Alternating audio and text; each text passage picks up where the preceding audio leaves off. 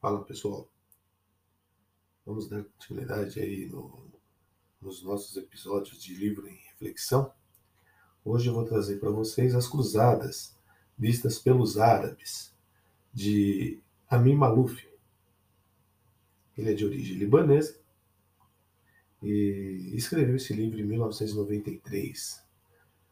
Um dos princípios centrais da famosa tese de Eduard Said, que é o orientalismo, diz que nós, como leitores ocidentais, compreendemos outras civilizações a partir do ponto de vista doméstico.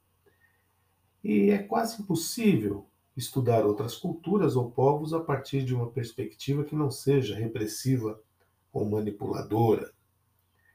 Isso parece ser verdade em relação ao nosso entendimento histórico das cruzadas, que tipicamente ignora o outro lado, o lado árabe, e se concentra no que foi publicado pelos ocidentais, mantendo nosso foco no chamado inaugural realizado pelo Papa Urbano II em 1095, conclamando a retomar os locais sagrados para os cristãos e retomar as vitórias iniciais das tropas católicas diante das recentes derrotas humilhantes. Maluf, em um relato dinâmico e acessível, reverte essa percepção e descreve as guerras francas por meio dos testemunhos de participantes, cronistas e historiadores árabes. A estratégia do autor para tornar a perspectiva árabe relevante para nós é criar aí um senso de autenticidade, criando um formato de romance da vida real, em que os emires turcos e os guerreiros muçulmanos falam e agem de maneira emocionante que os aproximam do leitor.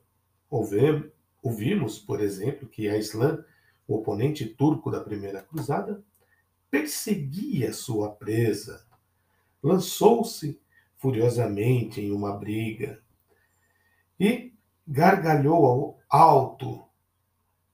Retrata o outro, tão distante, se torna familiar por sermos transformados em testemunhas íntimas.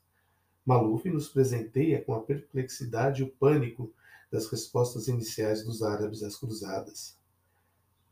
E repete relatos segundo os quais o exército cristão catapultava as cabeças de suas vítimas para o interior das cidades sitiadas e canibalizava mensageiros turcos.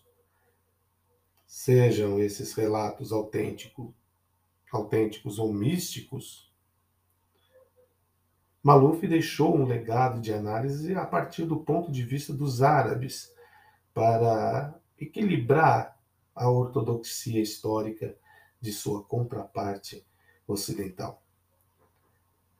Ao longo do romance, esse romance histórico, explica o comprometimento dos, muçulmanos com o jihad,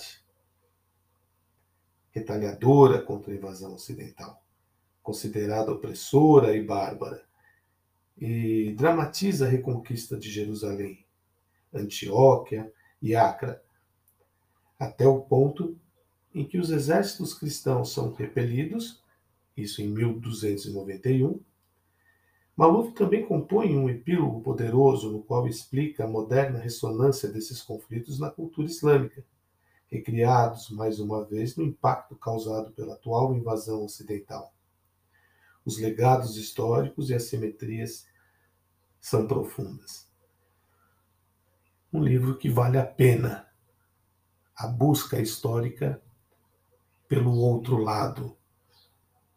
É bom para formarmos opiniões, sempre dizendo que e analisando os dois lados da história. Fica aí uma dica de leitura. Valeu, pessoal.